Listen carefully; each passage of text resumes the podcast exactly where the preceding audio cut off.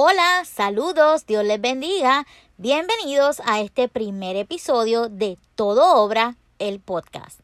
En este primer episodio, aparte de darles la bienvenida y hacer la introducción a nuestro podcast, también quiero tocar tres puntos acerca del versículo que se encuentra en Romanos capítulo 8, versículo 28 y que como pueden ver es parte del nombre de nuestro podcast. En Romanos capítulo 8, versículo 28, versión Reina Valera 1960, dice, En el nombre del Padre, del Hijo y del Espíritu Santo. Amén. Y sabemos que a los que aman a Dios, todas las cosas le ayudan a bien. Esto es, a los que conforme a su propósito son llamados. Hay una versión que se llama Palabra de Dios para Todos, que dice, sabemos que Dios obra en toda situación para el bien de los que lo aman, los que han sido llamados por Dios de acuerdo a su propósito. Cuando fui llamada por Dios para hablar su palabra, el nombre que Dios puso en mi corazón para, para mi ministerio fue el de la locura de la fe. Sin embargo, cuando Dios puso en mi corazón comenzar este podcast, el nombre de mi ministerio, La locura de la fe, no hacía latir mi corazón y yo sabía que tendría que, estar en una espera hasta que Dios pusiera en mi corazón ese nombre que iba a ser el indicado para este podcast.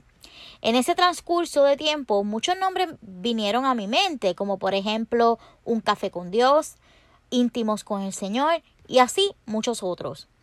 Una tarde, saliendo de mi trabajo, Dios habló a mi corazón y puso en mi corazón el nombre que hoy lleva este podcast. Todo obra.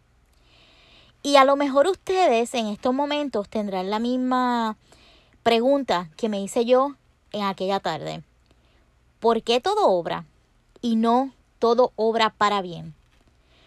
Bueno, en nuestra vida cristiana, y este es nuestro punto número uno, en nuestra vida cristiana y en nuestro caminar cristiano, vemos que en Romanos capítulo 8, versículo 28, es un versículo condicionado que nos dice, y sabemos que a los que aman a Dios. ¿Qué hacen los que aman a Dios? Los que amamos a Dios debemos buscar tener una relación estrecha con el Señor. Debemos escudriñar su palabra, debemos orar y debemos buscar ser obedientes al mandato de Dios para nuestra vida. Y es que si tenemos una relación estrecha con nuestro Señor, conocemos su palabra y oramos para que Dios hable a nuestra vida, sabemos que no importa la situación, el desierto, la tormenta o las circunstancias, todo es parte de un plan que Dios tiene para mi vida, que lleva mi nombre y que requiere un adiestramiento especial. Y es entonces cuando el resto de este versículo termina de hacer sentido en nuestro corazón, porque entendemos que el camino ha sido duro, porque es parte del propósito para el cual fuimos llamados. Y es que por eso el apóstol Pablo enfatiza que a los que conforme a su propósito son llamados. En nuestra vida secular no estamos muy lejos de esto tampoco, pero ¿estaremos nosotros en nuestra vida secular llevándola a la par con nuestra vida cristiana y nuestra vida espiritual? Nuestro segundo punto habla sobre la vida secular. En este punto, y aquí es que el tema del podcast ya comenzaba a hacer más sentido en mi corazón. ¿Por qué Dios no me había dado el versículo completo? Todo obra para bien. Bueno, cuando nuestra vida secular está apartada de nuestra vida espiritual, y es como si viviéramos en dos aguas, pues entonces no estamos ni amando ni buscando una cercanía con Dios lo suficiente como para que todo obre para bien o para que todas las cosas me ayuden a bien. En ese caso, cuando mi vida secular y mi vida cristiana no van a la par y no tienen nada que ver una con la otra, todo sí va a obrar, pero va a obrar de acuerdo a las decisiones que nuestra humanidad tomemos y tendremos que acarrear con las consecuencias que vengan con esas decisiones que hemos tomado. Todo va, va, a obrar conforme a la actitud que yo presente ante los momentos difíciles y hacia dónde va dirigida mi confianza. Es que cuando nosotros tomamos las riendas de nuestra vida sin consultarle a Dios para nada, tomamos nuestras propias decisiones sin, ponerla sin ponerlas en las manos del Señor, nosotros estamos llevando una vida simple y sencillamente sin rumbo alguno y vamos a enfrentarnos a muchas caídas. Y yo no hablo por hablar o por repetir con el papagayos.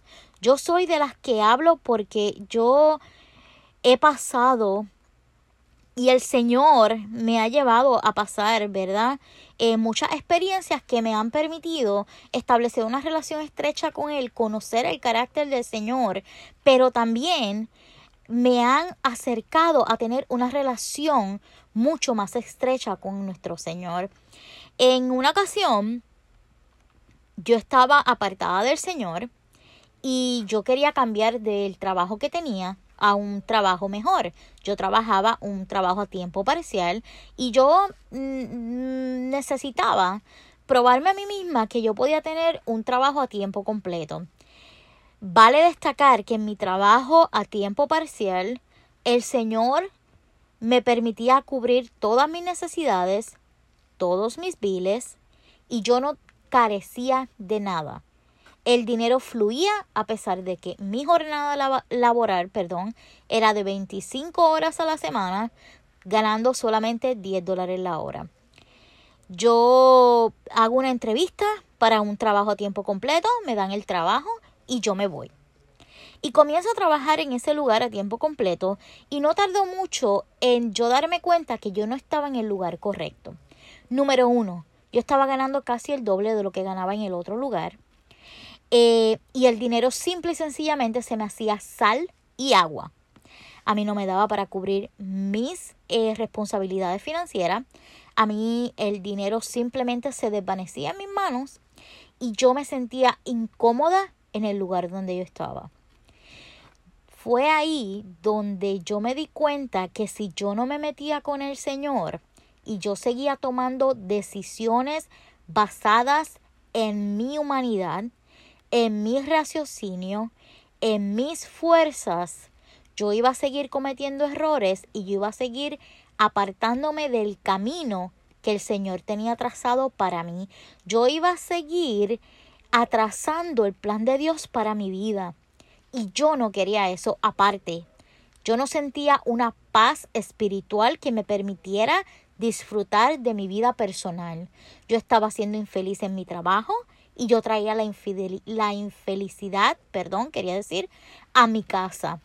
Y ese conflicto me hizo dar cuenta que yo necesitaba ponerme de rodillas y clamar al Dios del cielo para que me perdonara por haber tomado una decisión con mis fuerzas y para que me dirigiera y para que me mostrara que esta vez yo no estaba en desobediencia, yo estaba dentro de su plan. No podemos decir todo obra para bien cuando no tomamos en cuenta y mucho menos obedecemos a Dios antes de tomar una decisión. Y esto fue lo que a mí me pasó. Si queremos que todo obre para bien, tiene que existir un balance en nuestra vida secular y nuestra vida cristiana, nuestra vida espiritual. De lo contrario, todo va a obrar de acuerdo a mis propias fuerzas, a mis propias decisiones, a mis propios deseos y el resultado no será uno conforme al propósito de Dios para mi vida, sino que será el resultado del plan que en mi humanidad yo tracé para mí. Porque incluso al comienzo del capítulo 8 de Romanos, el apóstol Pablo dice que ninguna condenación hay para los que están en Cristo Jesús, los que andan conforme a la causa, sin, a los que, perdón, los que andan conforme a la carne, sino conforme al Espíritu. Así que una vez más, quiero repetir que nuestra vida secular, si no está ligada a nuestra vida espiritual, entonces todo va a obrar con mis fuerzas y no con las de Dios. No hay propósito, pues no hemos respondido al llamado que Jesús tiene para nuestra vida. Es, eh, es complicado eh, el uno caminar fuera de lo que, lo que Dios tiene para la vida de nosotros. Es complicado darte cuenta que tú estás en desobediencia. Es complicado y es difícil saber que tú tienes que esperar un tiempo para que Dios te saque de, de, de, donde, de donde tú mismo te has metido. A mí me tomó mucho tiempo aceptar que yo estaba en desobediencia. Yo lloraba para que Dios me sacara del lugar donde yo estaba y ese proceso completo Tomó seis largos meses, pero fueron meses donde yo me metí con el Señor, donde yo oraba, donde yo clamaba, donde yo gemía, para que el Señor no solamente perdonara mi rebeldía y mi desobediencia, sino que me mostrara en dónde era que Él me quería y para qué me quería ahí. El tercer punto que vamos a tocar es los no creyentes. Esas personas que no creen en nada, ¿cómo obran las cosas en la vida de alguien que no cree en Dios, que no tiene un norte, que, que piensa que el mundo fue creado por el Big Bang, ¿verdad? La teoría del Big Bang. ¿Cómo, cómo, cómo obran las cosas para esas personas que Dios no está en su pensamiento en ningún momento? En este último punto me hizo ver con claridad por qué el Señor había llamado a este podcast únicamente todo obra. porque Dios había dejado el tema hasta ahí? Cuando nosotros vivimos una vida apartada de las cosas de Dios, cuando nosotros idolatramos otras cosas y le damos el primado a lo que no lo merece, todo obra circunstancialmente. Habrán días grises, habrán días desalentadores, llenos de ansiedad, de pánico, de dudas y de miedo. Habrán días llenos de desesperanza, de confusión y vacío. Las circunstancias determinarán mis estados de ánimos y en ocasiones nos sucumbiremos en una gran tristeza, una gran depresión y una gran confusión. Y es que caminar sin la mano de Dios, caminar sin un norte trazado, sin saber tu propósito, para qué fuiste llamado, cómo tú puedes ayudar a otros a acercarte a Jesús, cómo tú puedes servirle al Dios del cielo, creador de todas las cosas. Cuando nosotros caminamos en nuestra humanidad y más adelante en algún otro capítulo yo voy a hablar de un momento bien oscuro en mi vida donde yo comencé a declarar que yo era atea y en ese momento no solamente yo me sentía bien apartada de Dios y yo experimenté una muerte espiritual, tanto que a mí la vida no me hacía sentido y yo no tenía ningún respeto hacia mi vida y a mí en aquel momento no me importaba vivir o no. Es que cuando nosotros no creemos que hay un Dios y nosotros lo declaramos con nuestra boca y las circunstancias nos golpean y nos golpean las situaciones y tenemos que caminar un desierto, el enemigo va a aprovechar ese momento no solo para atacarte y hablar mentira a tu vida, sino para tratar de destruir el plan maravilloso que Dios tiene para ti. Y ahí es donde está el peligro. Porque cuando estamos apartados de Dios se nos hace bien fácil en nuestra humanidad comenzar a escuchar las mentiras del enemigo que nos habla acerca de nosotros. Y entonces es que cuando nosotros estamos sin un norte, cuando nosotros estamos apartados del Señor, andaremos la mayor parte del tiempo sin un rumbo, sin un propósito y sin encontrar nuestro llamado. Un ejemplo de, de esto lo vemos, eh, eh, un ejemplo de la vida de, no creyente, de un no creyente en la historia del rey Nabucodonosor. Este rey era un idólatra y él había mandado a construir una estatua a su semejanza en oro, para que cuando sonaran las trompetas, las arpas, los acordeones, el pueblo se postrara ante la estatua y le adorara. Sabemos, y esta historia la pueden conseguir en Daniel 3, del 12 al 25. Eh, Daniel capítulo 3, versículo 12, eh, versículos del 12 al 25, quise decir. Eh, conocemos que habían tres jóvenes, Sadrach, Mesach y Abednego, que tenían una relación bien estrecha con Dios, que adoraban a Dios, que le creían a Dios y que sabía que las circunstancias que estaban atravesando obrarían para bien, obrarían para el propósito de Dios y así fue. Mas sin embargo, antes de este evento y vemos que estoy parafraseando la historia, ¿verdad? Porque quiero dejar los podcasts cortitos para que usted se quede con las ganas, ¿verdad? Y, y, para, que, para que siga en sintonía. Pero quiero pausar aquí porque esta historia es bien interesante. Estos tres jóvenes no se postraban ante la estatua. Y básicamente unos vecinos o, o alguien que, que sabía que ellos no se estaban postrando eh, dieron la queja al rey y lo acusaron. Y el rey simple y sencillamente los mandó a traer a la frente de ellos y le dijo, bueno, ustedes tienen dos opciones. O ustedes se postran ante mi estatua que está aquí, yo voy a hacer sonar las alpas, los acordeones y todo. O yo los voy a echar al horno de fuego que voy a calentar siete veces más de lo que ya estaba caliente y los voy a meter en ese fuego en esta historia lo más sorprendente es, y esto lo puede encontrar en el versículo 18, versículos 17 y versículos 18, que ellos le dicen, no nos postraremos ante nada. No, ellos, ellos estaban bien decididos, ellos sabían dónde estaba puesta su confianza. y ellos le dicen al rey, porque el Dios que nosotros le servimos nos puede sacar de esto.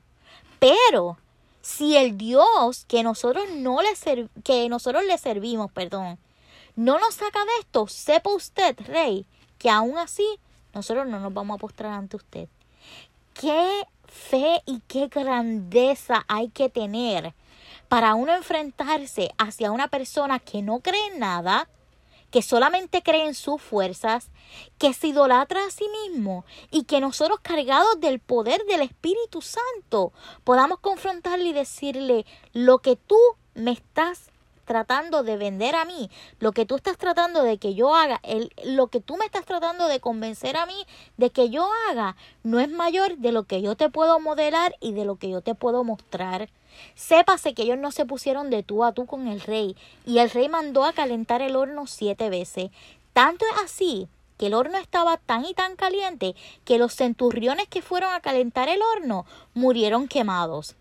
Ellos luego son echados, echados perdón, al horno de fuego y el rey se queda anonadado porque de tres jóvenes que habían echado a ese horno siete veces caliente, se veían cuatro figuras.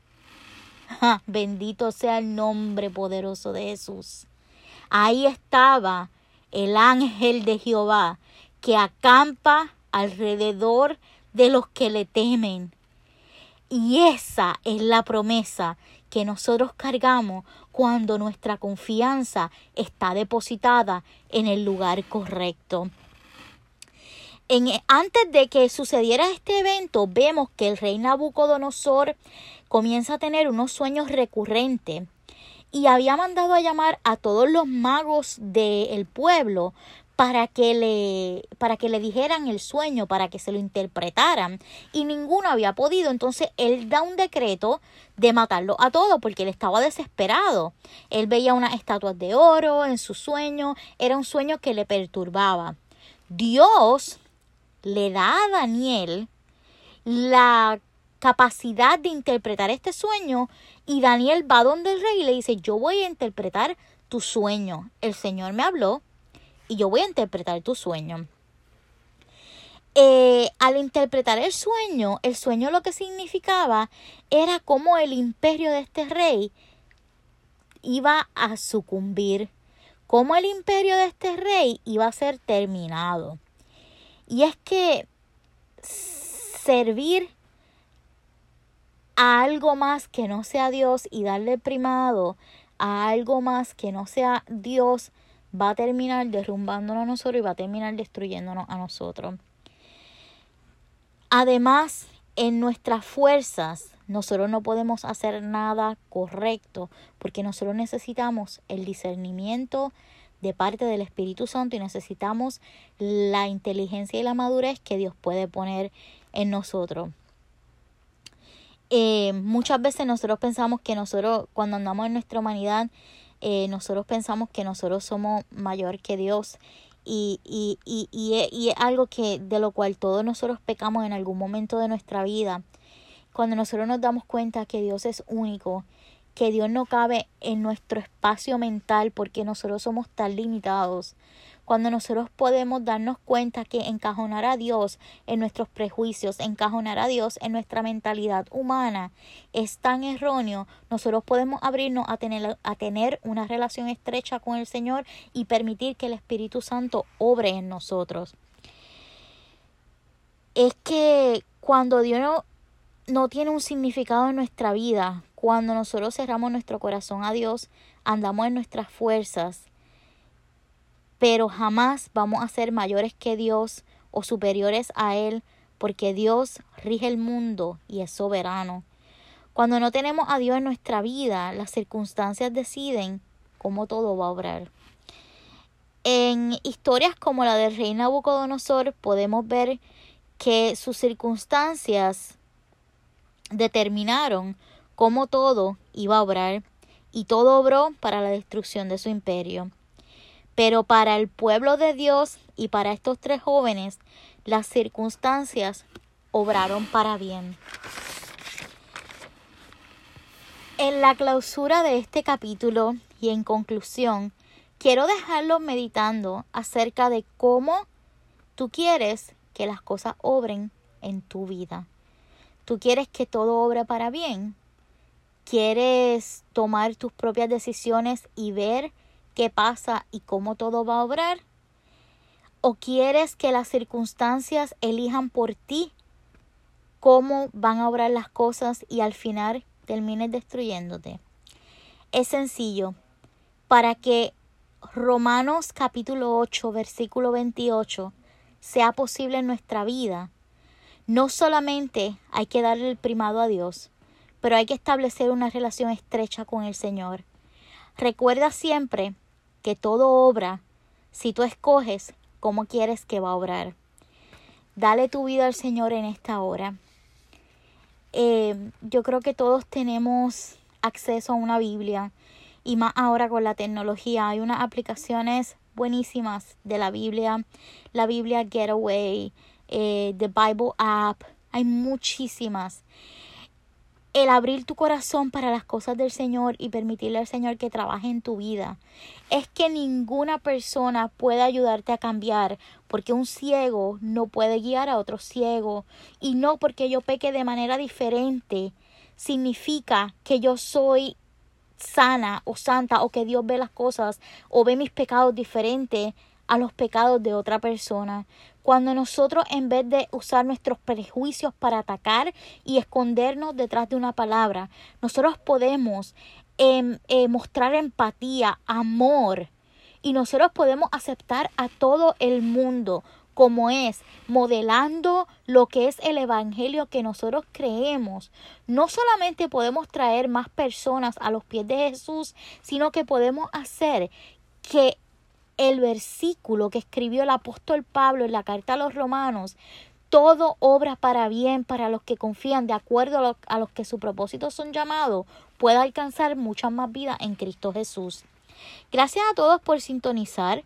Compartan con sus amigos, con sus vecinos, con sus familiares y síganme en mis redes sociales, en Facebook, en Instagram, en Twitter, como La Locura de la Fe en YouTube, en mi canal de YouTube como hashtag La Locura de la Fe.